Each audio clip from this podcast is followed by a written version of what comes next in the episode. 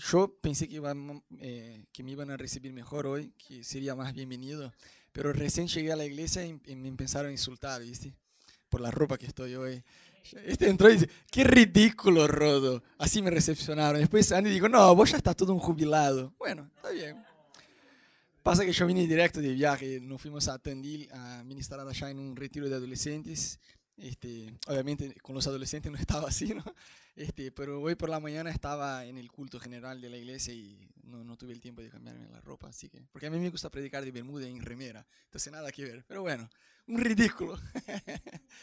nada, estuvo, estuvo muy lindo allá, fue mi primera vez allá en Tandil, con Ana estuvimos allá hablando con los adolescentes, viste, el tema de toda la sexualidad, identidad de género, homosexualidad, todo eso, eh, estaba buenísimo. Y eh, regresamos a casa hoy, llegamos a casa, bañamos a Meli y ya salimos, vinimos de una. Estuvimos ministrando el viernes a la noche, eh, sábado temprano, sábado por la tarde, sábado a la noche, domingo hoy por la mañana en la iglesia y recién llegamos y acá estamos. Así que si yo me duermo acá, alguien por favor despertame. ¿eh? Bueno chicos, hoy quisiera hablar con ustedes em, respecto a un tema que si uno aplica los principios que vamos a ver hoy que la Biblia nos enseña, te va a ir bien no solamente en tu vida espiritual, sino en tu trabajo, en tu familia, en absolutamente todo lo que vos tengas que hacer. Porque hoy vamos a hablar acerca de administrar el tiempo. Entonces, ¿cómo no desperdiciar mi tiempo?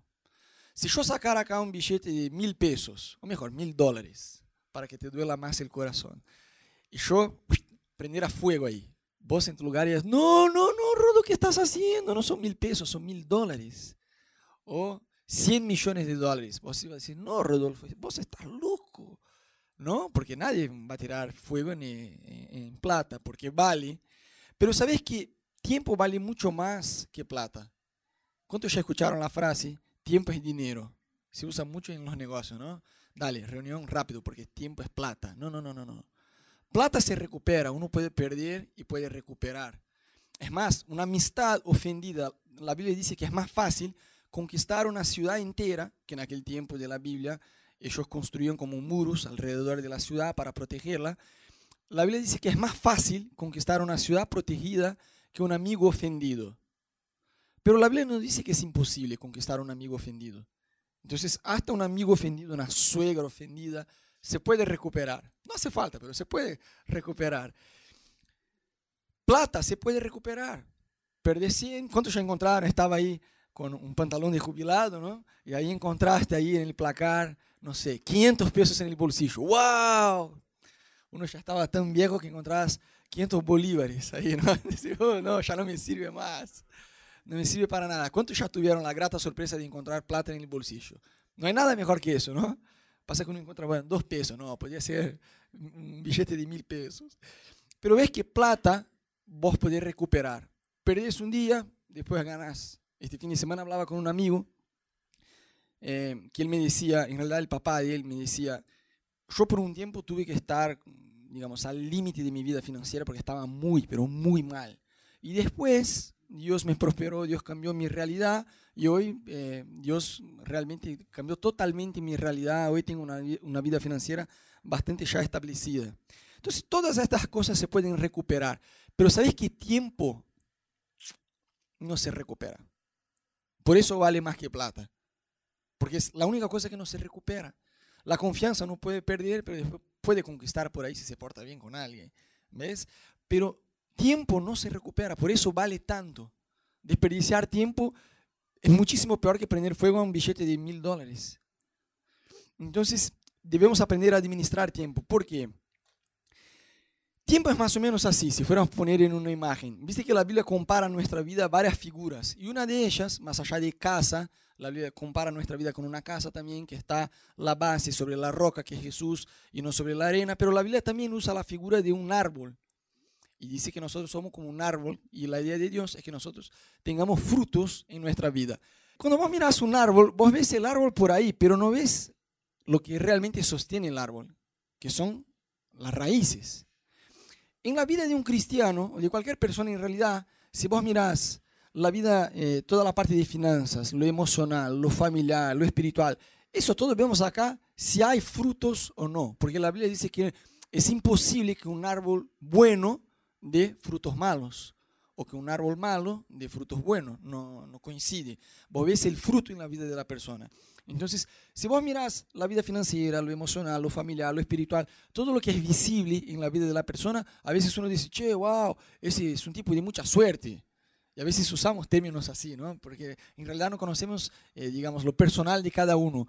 Pero lo que realmente sostiene todo eso, ¿qué es? El tiempo.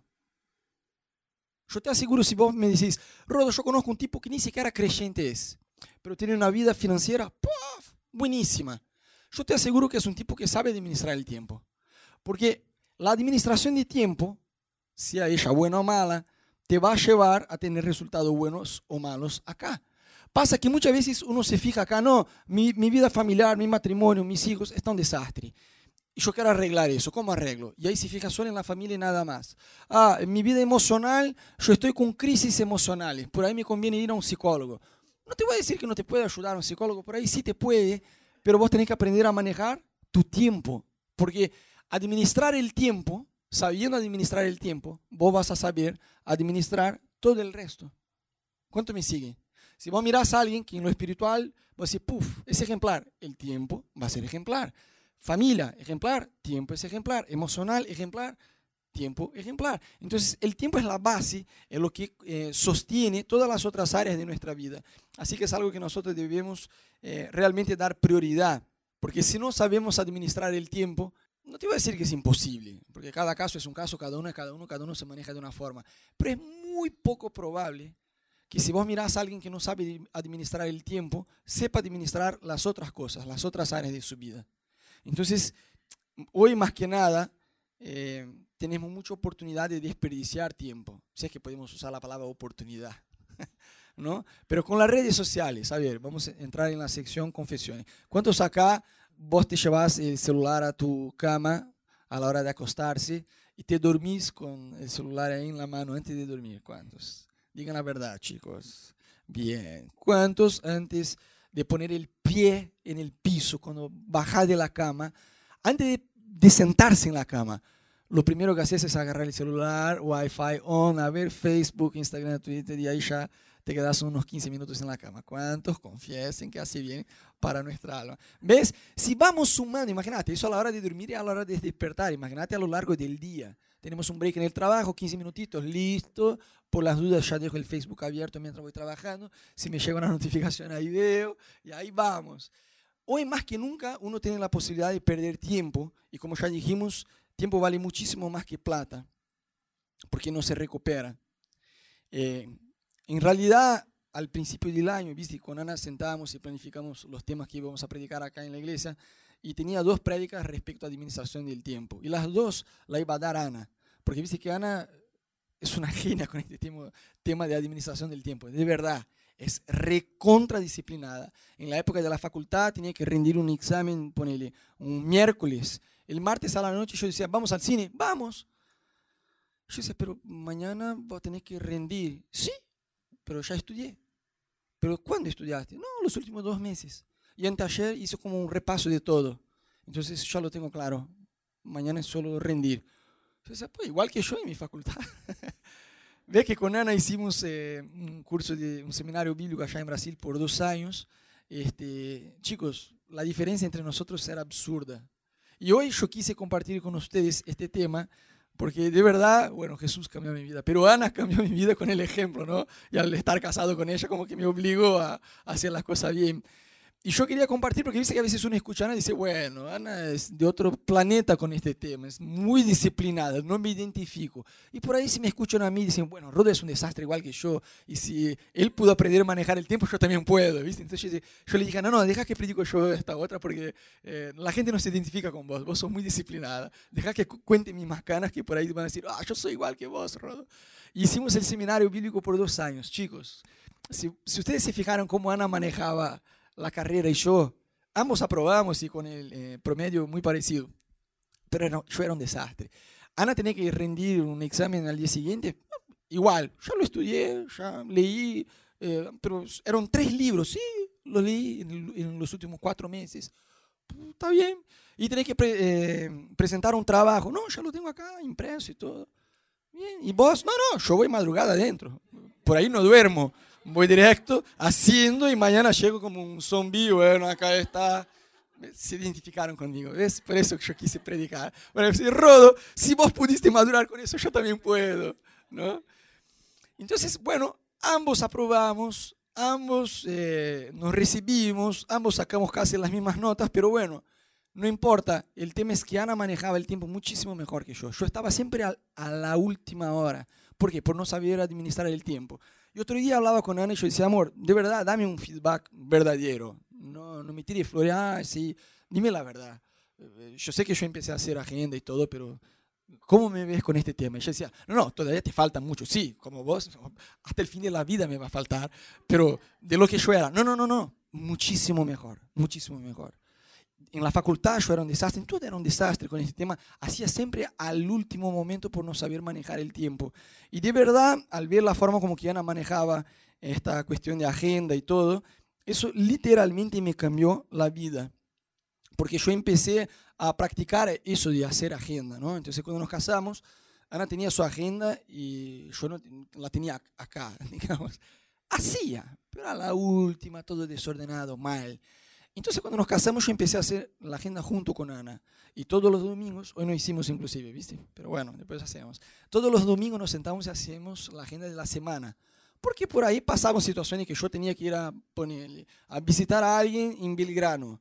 Y Ana tenía que comprar algo en una tienda ahí en Belgrano. En lugar de ir con el auto dos veces y gastar la nafta y perder el tiempo, listo, íbamos al mismo día, si antes ya nos hubiéramos, digamos, planificado cómo iba a ser nuestra semana juntos. Entonces, literalmente me cambió la vida.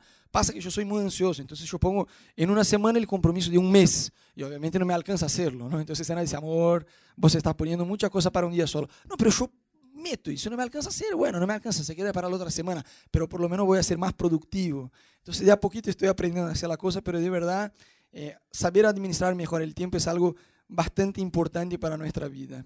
Yo escuché una, una frase que decía que orar es dar un poco de mi tiempo a aquel que me dio la eternidad.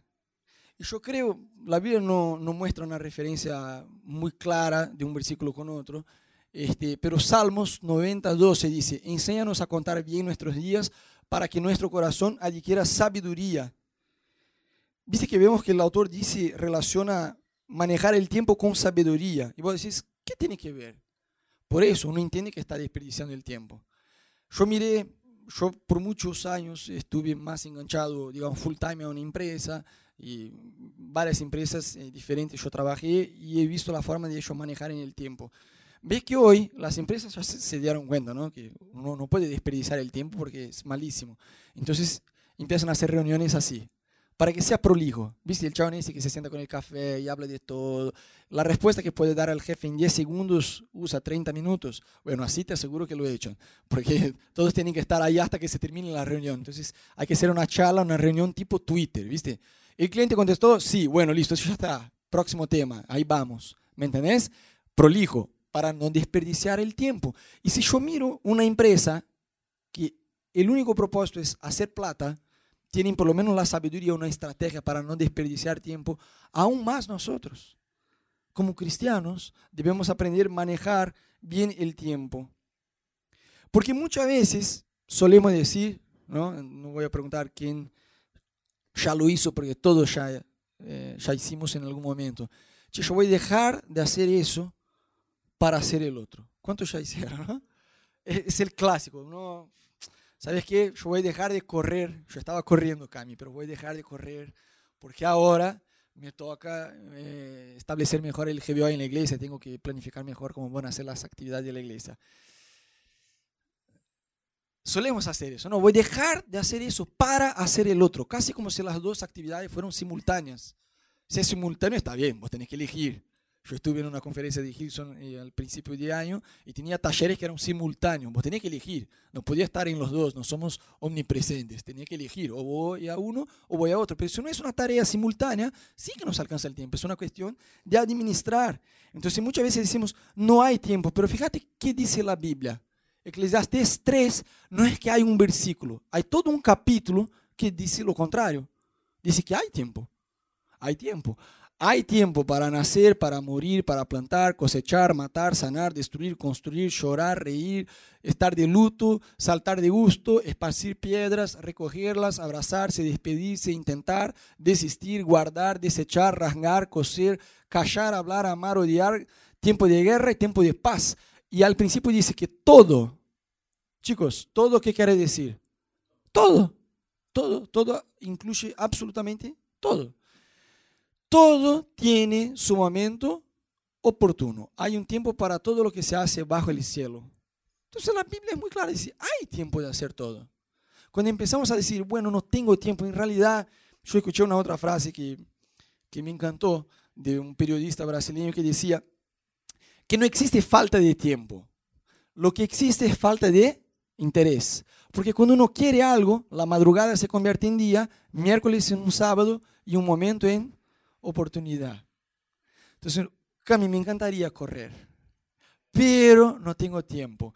Lo que yo estoy diciendo es, correr no es una prioridad para, en mi vida. ¿Cuánto me siguen?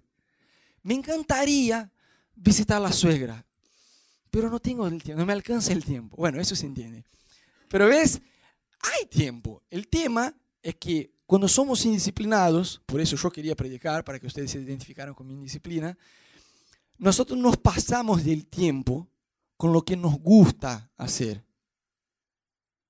En lugar de dividir nuestra agenda y nuestro tiempo con lo que debemos hacer. Entonces, una persona indisciplinada, somos nosotros, ¿qué ella hace? Ella se pasa del tiempo con la actividad con la cual le gusta estar haciendo. Entonces, ver videos en YouTube, ¿a cuánto le gusta? A mí me encanta. Bueno, está bien. Y no te digo que está mal. Pone, bueno, por día me voy a quemar 40 minutos en YouTube mirando videos de chistes, de lo que vos quieras. Está bien. Pasa que es bueno. Entonces uno se engancha, ah, pero solo uno más. O Netflix. Netflix es del infierno, porque cuando se termina un capítulo te sugiere. ¿Querés ver el próximo capítulo? No, no me, no me preguntes. No, no, no. Bueno, sí, ahí vamos. Es así. Netflix es de Satanás. No, un chiste, no es. Pero bueno, ves que cuando somos indisciplinados perdemos más tiempo de lo que deberíamos hacer haciendo lo que nos gusta hacer. Y las personas indisciplinadas, las personas disciplinadas, tienen la sabiduría y el dominio propio de decir, está bien, ¿quieres ver el próximo capítulo? No, ahora yo voy a estudiar, ahora voy a arreglar la casa, ahora voy a cocinar, ahora voy a hacer lo que debo hacer, no solo lo que me gusta hacer. ¿Cuántos están? Porque ¿qué pasa? Ponele que tu tiempo como si fuera una pizza. El gordo habla de, comida hasta con el tiempo, ¿no? Pero imagínate que es como si fuera una pizza que tiene varias porciones. Entonces hay una porción de Facebook, ponele. Una no, hay, bueno, hay cuatro porciones de Facebook, ¿no? Porque ya estamos adictos a full. Pero bueno, hay cuatro porciones. Está bien, vos pusiste cuatro porciones. Y ahí entras en una otra porción que se llama lectura de la Biblia. Pero ahí vos decís, no, yo ya estoy enganchado con Facebook, era 40 minutos, era una hora y media por día. O no, es demasiado. Ah, yo te aseguro que pasamos mucho más si sumamos cada, bueno, solo una notificación. Y te salta un video y ahí te enganchas. Vos decís, no, ya fueron las cuatro porciones de Facebook, ahora debería leer la Biblia, pero me gusta el Facebook. Y acá estoy, y te comes, te pasas del tiempo. ¿Qué pasa? La porción de la Biblia que había separado se va achicando, se va achicando hasta que se fue. Aunque vos quieras, el tiempo que había planificado para eso ya no te da. Y ahí te tenés que duchar, te tenés que ir de tu casa, tenés que cenar, tenés que estudiar, tenés que hacer otra cosa. Listo. La actividad que, que a vos te gustaría hacer, pero todavía no es una prioridad en tu vida, se va. ¿Cuánto me siguen? Chicos, yo estaba en un ciclo con eso tremendo. Por muchísimo tiempo yo estuve así. Entonces, yo les quería mostrar a la luz de la Biblia, porque eh, más allá de Ana, con su insistencia diciendo, amor, no puede ser tan testarudo, no puede ser tan desordenado, vos tenés que tener el mínimo, el mínimo, el mínimo básico que un ser humano debe tener de disciplina en tu vida. Para todo, para tu familia, para la iglesia, para el trabajo, para todo. Más allá de la insistencia de Ana, a la luz de la Biblia, eso me ayudó a entender las prioridades, según la Biblia, como la Biblia nos enseña. Entonces, en primer lugar, la Biblia dice, busquen a Dios y a su reino en primer lugar. Y todas las otras cosas os serán añadidas, no dice conquistadas. Porque añadidas es cuando vos abrís mano de algo y Dios te va a agregar algo sin que vos merezcas, sin que vos lo hayas sembrado. Yo me acuerdo que en Brasil, yo siempre cuento esta historia porque está buenísima. Eh, en Brasil teníamos como si fuera un tipo, una adrenalina, ponele, en Brasil, pero era de, como de viernes a la noche hasta el domingo a la noche. Y solíamos hacer cada dos meses. Y yo estaba en el equipo ahí para ayudar. Y me acuerdo que ya me había dicho, bueno, está, la fecha está, voy a estar. Y yo iba a predicar un mensaje el viernes a la noche. Y me llamaron de una escuela de cine que yo daba clases allá en Brasil para decir, mira, saltó una alumna que quiere hacer una clase acá en la escuela personal, pero bueno, como es solamente ella, le estamos cobrando mucho más caro, pero vamos a dividir la ganancia con el profesor que, que dé. Y era como 500 reales para una clase, un día a la noche. En aquel tiempo mi alquiler era 450 reales. Yo decía, uh, Jesús, solo con esta clase, un viernes a la noche. Digamos, el valor por hora que ellos me iban a pagar era absurdamente más alto de lo normal, ¿me entiendes? Por la situación. Si un día que yo me, me quedé tentado en mi vida fue este, ¿no? Yo dije, uff, ¿y cuál es la fecha? Es el viernes. Yo decía, oh, pero yo ya asumí el compromiso de ir a predicar el mensaje del viernes. Y yo dije, estaba en el trabajo y yo decía, pero yo necesito llamarla ya, la alumna, para decir qué onda. Si vos no podés decirme, yo llamo a otro profesor. No, no, no, no, para, para, para, para, para. Yo te llamo en cinco minutos, porque no podía decir ni que sí, ni que no, este, quería pensar, ¿no? Entonces yo estaba en el trabajo y fui al baño del trabajo y me sentí ahí en el inodoro y empecé a orar, Dios, a ver, hay el compromiso, no te estoy diciendo que no voy, pero por ahí yo podría llamar a un amigo que va a predicar un mensaje el sábado por la mañana y turnamos. ¿Ves? Digamos, yo digo, che, vos predicás el mensaje del viernes, yo doy las clases y yo predico tu mensaje del sábado. Y eso era como dos días antes de, del campamento, ¿no? Y yo pensé, ¿qué te parece, Dios? Digamos, no voy a dejar de ir, te voy a servir, pero a la vez gano los 500 reales en una clase solo y ya está. ¿Me entendés? aparte, Ana solo estudiaba en aquel tiempo, solo yo trabajaba, entonces vivíamos en nuestra vida financiera muy justo, pero llegábamos. Entonces era bastante tentador. Y no había, no era pecado, chicos, digamos, era trabajar. Yo podía más que nada conciliar. Pero en lugar de decidir, ya tenía toda la idea acá, ¿no? Voy a hacer eso, ya sabía a quién llamar, a cuál palabra podía cambiar, ya tenía todo ordenado. Pero yo como que le pregunté a Dios, ¿qué, te parece? Y Dios no me dijo hacerlo o no hacerlo, ah, pecado, no era pecado, yo podía cambiar, no pasaba nada, pero Dios me dijo este versículo, buscar el reino de Dios en primer lugar y todas las otras cosas serán añadidas. Yo digo, oh, Jesús, ya está, qué mala onda. no, ya está bien, bueno, Dios, 500 reales, bueno, que se vaya los 500 reales, voy a confiar en vos. Y la llamé y digo, bueno, desafortunadamente no lo puedo, ya tenía un compromiso de antemano y pero igual si me querés enviar la plata, yo la acepto, no hay problema. No, yo dije, bueno, no, no, no voy, esta no puedo, llama a otro profesor. Bueno, seguro, seguro. Bueno, no me preguntes seguro, ¿no? Ya estoy en la lucha de decirte que no voy. Chao. Y bueno, y fui al campamento. Chicos, bueno, viernes, sábado y domingo. Y estaba bien, porque, viste, tampoco uno puede estar ahí como, bueno, señor, estoy acá. Y los 500 reales, y yo estoy predicando los 500 reales. Quiero ver el fin de mes si me alcanza la plata. Si no me alcanza la plata, pues ya sabía de quién es la culpa. Yo quería trabajar. No, yo estaba bien, yo estaba ya fue. Vamos a buscar a Dios en primer lugar y las otras cosas serán añadidas. Mi corazón estaba leve. ¿Me siguen? Bueno, martes me llaman a mi celular un chabón que había encontrado en mi sitio web una fotografía de una isla que yo había hecho parapente y había sacado unas fotografías aéreas. Y el chabón dijo, yo quiero comprar tres fotografías tuyas, cada uno, cada fotografía por 500 reales. ¿Qué te parece? Bueno, tres veces 500, 1500, 1500 reales. Sí, me, parece bien. Eh, ¿Qué tengo que hacer? No, solo enviármelas por mail en alta calidad. Yo ya te envío el comprobante de depósito y listo. ¿Así nomás? Sí. Bueno. Yo dije, amor, se cayó del cielo en mi UPA, 1.500 reales. Pero cinco días antes, yo había dicho no, una posibilidad de ganar en una noche 500 reales que yo tenía que laburar cuatro horas seguidas ahí dando clase para ganar los 500 reales. Cuéntame si eso es cuando Dios agrega algo en tu vida.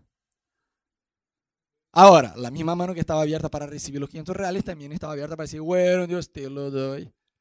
Pero con Dios es así, vos abrís mano de algo, la misma mano que está abierta para dárselo a Dios, también está abierta para recibir. Entonces, Dios, buscar a Dios en primer lugar. Y ahora, yo estoy dando el ejemplo este, de cuando renunciamos cosas a Dios, como que va a ampliar nuestra, la promesa sobre nuestra vida. Pero Dios no es igual que ministerio, que es nuestro servicio a la iglesia. Son dos cosas diferentes, a pesar obviamente de estar conectadas. Cuando decimos que Dios es el primer lugar, es tu tiempo a solas con Dios. Eso debe ser la prioridad de tu vida. Tener tiempo a solas con Dios, vida de oración, vida de lectura de la Biblia, vida de ayuno, tu relación personal con Dios. Eso es más importante que tu matrimonio, eso es más importante que tu trabajo, eso es más importante que tu tiempo libre. Eso es la cosa más importante de tu vida.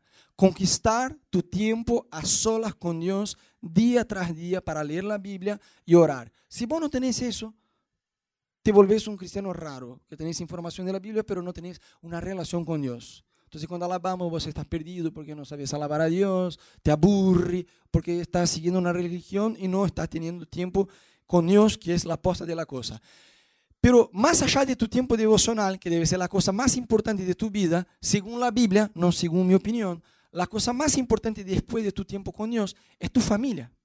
Por eso en la iglesia solemos hacer charla de pareja, por eso en la iglesia solemos incentivar a que las parejas tengan tiempo juntos. Hace algunas semanas tuvimos un tiempo en mi casa con los líderes de GBO y yo les preguntaba, chicos, ¿qué idea ustedes tienen para la iglesia? ¿Cómo la ven? ¿Cómo podemos avanzar? Y uno de ellos me dijo, che, mira, me parece bueno si pudiéramos tener más tiempo de, digamos, de comunión entre la gente de la iglesia para conectarse. Y yo dije, mira, está bien, puede ser una idea buena, pero mi gran preocupación, ¿por qué que con Ana no hacemos tanto? Porque no queremos llenar la agenda de nadie para que no tengan tiempo libre y sobre todo para la familia, ¿me entendés? Y ellos dijeron, sí, es verdad, es verdad, ¿te acuerdas? Y charlamos y bueno, sí, la verdad que mejor no hacerlo, porque ya tenemos un evento de comunión mensual, ya tenemos los GBOs, entonces no vamos a llenar de cosas, porque yo ya vi escenarios así, donde uno está en la iglesia y está tan enganchado que no tiene tiempo libre para hacer amistad con un tipo que es inconverso. Yo cuando volví a la iglesia, yo me aparté, estuve cinco años apartado de Dios en mi adolescencia, Chicos, yo volví con tanta intensidad para Dios y yo quería tanto servirle a Dios que yo me acuerdo que literalmente en los primeros meses, de cuando yo recién había vuelto a la iglesia, yo estaba en la iglesia lunes, martes, miércoles, todos los días de la semana. Había reunión de mujeres, yo me ponía una peluca y iba. yo quiero estar. A ver, no me quiero perder nada. Porque yo quería servirle a Dios, quería dedicar mi tiempo a Él. Entonces mi pastor en aquel tiempo, Pastor Luis, que era el pastor de jóvenes, se acercó un día y dijo, mira, Rodo, yo veo que vos tenés ganas de servirle a Dios y eso es genial pero vos estás, digamos, solo no estás en el ministerio de danza de la iglesia y el ministerio de las niñas, porque el resto estás en todo. Entonces, haces todo, pero haces todo mal. ¿Por qué? Porque estás demasiado emocionado. Quédate con estos tres. Yo digo, ah, pero yo quiero. No, quédate con estos tres. Te va, te va a resultar mejor que te enganches con eso, eso y el otro, y tengas tiempo libre. y te puede enfocar mejor en, lo, que estás haciendo. Bueno, entonces dejé de poner la peluca y ir a la reunión de las hermanas de la iglesia. Pero familia, chicos, eso es la prioridad. La Biblia dice, el que quiera cuidar de la casa de Dios, el que desee el ministerio, en primer lugar debe saber cuidar bien de su familia. El día en que yo esté tan enganchado con el ministerio que yo no tenga tiempo para Ana o para Meli, epa, ahí es un peligro. Ahí es un peligro, porque la Biblia dice que ellas son mis prioridades. Ahora, eso no quiere decir que yo no puedo tener tiempo para ustedes. ¿Por qué? Acordate de la pizza. Hay un tiempo para todo. El tema es saber manejar bien los tiempos. Entonces, familia es lo más importante. Es lo más importante. Entonces, siempre en la iglesia vamos a dar prioridad en que, en primer lugar, tu vida familiar esté bien. No queremos, ya vimos este escenario antes de personas que están tan enganchadas en la iglesia, que no solo no tienen tiempo para hacer amistades afuera con los inconversos, sino que todo va mal porque no tienen, no disfrutan tiempo en familia. Siempre acá, cuando, sobre todo las parejas, Siempre decimos, tener tu tiempo. Che, ¿cómo va? ¿Estás teniendo tu tiempo a sola con tu esposa? Dale atención a ella, quédate con tus hijos. Disfruta tu tiempo en familia. Eso es más importante de cualquier cosa que vos puedas querer hacer para Dios. Porque en realidad eso es lo que vas a sostener tu ministerio. Lo que vas a hacer para Dios. ¿Me siguen? Después de tu tiempo a solas con Dios, después de familia, la Biblia menciona trabajo y estudio de una forma bastante prolija. Hay un versículo que me encanta, que dice, que no trabaja, que no coma. Es bastante prolijo, bastante sencillo. O sea, tienes que laburar. Desde aquel tiempo, Pablo, Pablo ya estaba diciendo, mira, aquellos que dependen de los otros, que nunca se ponen las, las pilas a trabajar, que siempre están como que pidiendo una limosna, ayúdame, ayúdame, dame, dame. No, no, no, no, que no vivan a las costas de los demás, que se pongan las pilas a laburar. Entonces, hay que trabajar, hay que estudiar, hay que eh, conquistar tu independencia financiera y madurar en esta área, pero eso viene por debajo de tu familia y por debajo de tu relación con Dios. Pero hay el espacio para trabajar y estudiar. Después vemos ministerio. Ahí sí tiene que ver con tu servicio a Dios. Ahí sí tiene que ver con tu servicio a Dios. Y ahora lo que yo decía, una cosa no saca la atención de la otra. Imagínate qué absurdo si yo dijera, eh, ponele que mañana Ana está embarazada de vuelta, aleluya, y ahí viene un hijo, un pibe. Y yo digo, bueno, Meli, hermosita, ahora papá se tiene que despedir. No puedo más ser tu papá, porque ahora llegó un hermanito. Yo tengo que darle atención a tu hermanito que es más nuevo que vos, tiene más necesidad que vos. Entonces, te vuelvo a ver en tu adolescencia porque no te puedo más cuidar. ¿qué vos me ibas a decir? Un absurdo, ¿sí o no? Porque, Rodo, bancate, es tu hijo, tenés que tener tiempo para ambos. No hay que sacar atención de uno para dárselo al otro.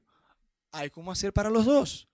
O imagínate que en lugar de decir eso a Meli, yo le dijera a Ana, amor, hasta acá fue increíble, pero chao, chao, nos vemos en Disney. No hay forma de seguir siendo tu marido. ¿Por qué? No, porque ahora yo tengo que cuidar, más allá de Meli, tengo que cuidar a este otro hijo.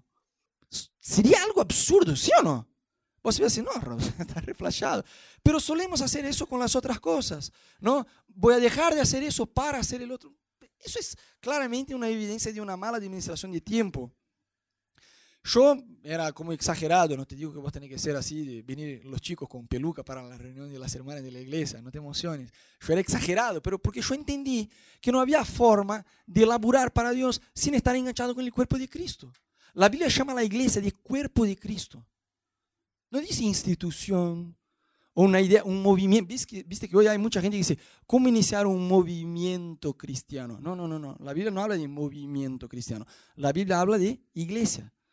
Iglesia es mucho más allá de una iglesia local, digamos. Habla del reino de Dios. Y hay mucha gente, muchísima gente que habla del reino de Dios. Lo más importante es el reino de Dios, el reino de Dios. Y no vincula el reino de Dios con la iglesia, siendo que en realidad es bastante sencillo según la Biblia. El reino de Dios crece a través de la iglesia. Si miramos en la Biblia, viste que hay gente que muchas veces tiene proyectos independientes, digamos, personales. Yo tengo un proyecto que me gustaría hacer, que me gustaría desarrollar para Dios, pero no vinculado a la iglesia. Si Cristo es el cabeza, a ver, es bastante sencillo de entender según la Biblia, ¿no? Si Cristo es el cabeza de la iglesia y la Biblia llama la iglesia del cuerpo de Cristo, este discurso no cierra porque es de captar a Cristo, básicamente. No, para Jesús yo doy todo, pero para la iglesia no doy nada. Básicamente es decapitar a Jesús. No, yo me someto a, a, la cabeza que es Cristo. Pero con la iglesia, ¿me entendés? O sea, no tiene sentido de decapitar a Cristo. Una cosa no funciona con la otra. Vos ves lo que decía del árbol y el fruto. Vas a ver el fruto en personas así. No hay fruto.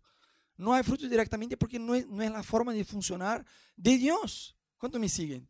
Entonces, yo cuando volví a la iglesia, Está bien que estaba bastante exagerado y mis ganas de engancharme, pero con el paso del tiempo yo fui como que tratando de absorber. Y acá con Ana dijimos, yo no quiero ver gente cansada y agotada por servir en la iglesia. Obviamente se nota cuando uno tiene llamada al ministerio, que camina la milla extra día tras día y no, no, se cansa. Pero más allá de llamada al ministerio, digamos, cuando hablamos de iglesia, yo, digo Ana, yo le dije a Ana, amor, tenemos que planificar Amor Sin Límite de una forma que la gente pueda sumarse según pueden. Ahora, si vos vas a, por ahí a, otro lado, sí hay lugares que te dicen, bueno, vangate cuatro años esperando en la cola, tienen que hacer el curso 1, 2, 3, 4, 5 para empezar a servir agua al quien, al está predicando. Hay lugares que funcionan así. Acá vos llegás, tenemos el ADN y te enganchamos de pronto a un ministerio. ¿Por qué? Respetamos tu tiempo. Si va a decir, Rodo, a mí no me alcanza venir dos veces por mes a engancharme en recepción o logístico o lo que sea. Yo puedo venir, ponerle una vez por mes. Está bien, venir una vez por mes, está bien, no hay, no hay drama con eso. Lo que sí esperamos es que venga esta vez por mes. Y si no puedes, que, avisa, que avises antes, que digamos, tengas el mínimo del compromiso. Está lejos de ser demasiada exigencia, que vengas a reunión de voluntarios que solemos hacer tres veces solo por año. O sea, hay espacio para servir y respetamos el espacio de cada uno. Después del ministerio vemos vida personal. ¿Qué sería vida personal, Rodo? Yo tengo proyectos personales. Me gustaría adelgazar, aleluya. Es un proyecto personal que lo tengo desde hace tiempo y cada seis meses lo renuevo. ¿Ves? Adelgazo 20 kilos, me gano 15. Bueno, bueno, va, crece. Me gustaría aprender un idioma, me gustaría hacer un deporte. Son proyectos personales. Y el hecho, y yo quiero que si no entendiste nada de lo que yo te dije, quédate con eso. El hecho de que está acá, en quinto lugar, no quiere decir que no tiene espacio en tu vida. Es sencillo así.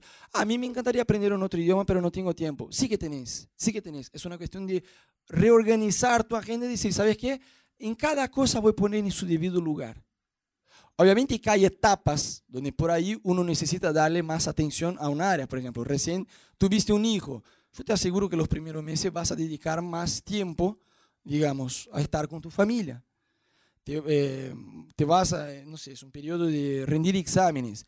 Te va a exigir salir más tiempo de Facebook para estar más enganchado con los libros, porque vas a necesitar para rendir los exámenes. Eso es normal. Entonces hay un tiempo para todo. ¿Y sabes qué? Salmo 144, 3 a 4, dice así, Señor, ¿qué son los mortales para que te preocupes por ellos? ¿Qué son los seres humanos para que los tomes en cuenta? Los mortales son una ilusión pasajera. Su vida pasa como una sombra como una sombra. La Biblia dice en otros versículos que es como un soplo. ya fue, ya fue. Yo me acuerdo que en mi juventud, que fue recién, este, cantábamos una canción en la iglesia que decía Jesús, a ver cómo la traduzco en, español, eh, a donde yo esté, te voy a dar mi mejor y no voy a dejar mi juventud pasar. Era más o menos eso, digamos, la posta de la música el coro de la música. Y otro día yo le dije a amor, vos sabés que la juventud ya, ya, se fue, la nuestra, de verdad. Ahora, siendo sinceros uno con el otro, de verdad, ya no da para decir, bueno, vos sos una joven, yo soy un joven. Andrés es mayor que yo, pero bueno. Yo le dije, amor, nuestra juventud de verdad ya se fue. Pero mi consuelo, mi gran consuelo, yo no perdí mi tiempo. Yo sé que un día yo voy a estar ante el trono de Dios y yo le voy a rendirles cuenta de todo, de todo, de absolutamente todo. Y desde que yo volví a la iglesia, yo me enganché con todo. Yo me acuerdo que en el colegio tenía un grupo de evangelismo, ahí estaba yo. En la facultad había un grupo de estudios de la Biblia, ahí estaba yo. En la iglesia había 55 ministerios, yo estaba en los 54, porque en los de las mujeres no podía estar. ¿Me entendés? Estaba, y estaba enganchado, ¿por qué? Porque yo no quería desperdiciar mi tiempo. El tiempo vuela, después algunas fichas nos caen, uno dice, uff, y ahora, no, ahora, me, ahora voy a servirle a Dios. Está bien, vas a servir. ¿Sabes que el gran arrepentimiento de mi vida fue haberme alejado de Dios en mi adolescencia? Yo perdí cinco años, cinco años, de los 12 a los fines de los 17. Los perdí, directamente los perdí. ¿Por qué? Me alejé de Dios. Ana trata de calmarme, a veces dice, no, amor, pero hoy vos estás reenganchado, estamos en otro país, fíjate todo lo que dejamos. Eh, no trate de consolarme, déjame en la depresión de haberme perdido los cinco años. De verdad, porque no, no, no puedo, ya fue. No importa si hoy estoy a full, allá no estuve a full. Y los años los perdí. No vuelven, el, aquella etapa no vuelve más. ¿Me entendés? Yo no me arrepiento de la decisión que hice después de haber vuelto a la iglesia. Yo dije, Dios, yo tengo solamente una vida para servirte y no la quiero desperdiciar. Yo no quiero estar en mi viejez y decir, ya estoy viejo. La Biblia dice antes que vengan los días malos. Que no dice, oh, me encantaría servir a Jesús, pero ya no me da. Uno ya no tiene fuerza, ya no tiene energía. Yo decía a Ana que de los 25, eh, de los 25, de los 30 años de edad a los 50, si vos mirás la vida de personas que son usadas por Dios en esta franja de edad, ahí pasó algo en la vida de ellos. No quiere decir que antes no puede pasar y no quiere decir que después no puede pasar, pero entre los 30 y los 50 años, algo de Dios pasa en la vida de alguien que se ofrenda a Dios y dice, Dios, yo quiero hacer algo por tu reino, yo quiero hacer algo para que más personas te puedan conocer. Y yo decía, amor, de los 20 a los 50, yo estoy con 36. Y Ana dice, sí, exactamente, estás con 36, no con 49. Pero yo tengo la sensación casi como si fuera, es casi 49, me, me faltan 14. Y decía, tranquilízate, vos sos muy ansioso. Pero lo que yo te quiero animar hoy es que vos hoy puedas tomar una decisión y decir, Jesús, yo no quiero definir mi agenda. ¿Sabes la historia que yo les conté de la escuela que yo tenía ganas de cambiar con alguien? Yo no tomé la decisión yo, bueno, yo voy a hacer. Yo le pregunté a Dios, ¿qué te parece? Incluye a Dios en tus decisiones. Pregúntale a Dios, Dios, yo estoy manejando mi tiempo así. ¿Qué te parece? Porque si mi vida es tuya, mi tiempo es tuyo. ¿Dónde estoy perdiendo mucho tiempo? ¿Dónde estoy desperdiciando mi tiempo? ¿Dónde debo invertir más tiempo? Y lo que Dios te diga, hacerlo. Hacerlo. Las prioridades que listamos, Dios, familia, trabajo y estudios, ministerio y vida personal, hay un espacio para cada cosa en tu vida. Y Dios te quiere dar sabiduría de, manejar tu tiempo para que no llegue fines de año vos estés como arrastrándose diciendo, por Dios, ¿cómo sobreviví este año? Dios te quiere dar sabiduría para que puedas manejar los tiempos bien. Amén. ¿Le parece si oramos? Te lo juro que voy a ser bastante prolijo en eso, pero me gustaría de verdad que vos te tomes cinco minutos, de ser posible que no vayas al baño, que te olvides por completo de quién está a tu izquierda, a tu derecha, y que vos ahí en tu lugar puedas dedicar este tiempo a Dios, que vos puedas dedicar este momento a Dios y permitir que el Espíritu Santo pueda hablar a tu corazón hoy.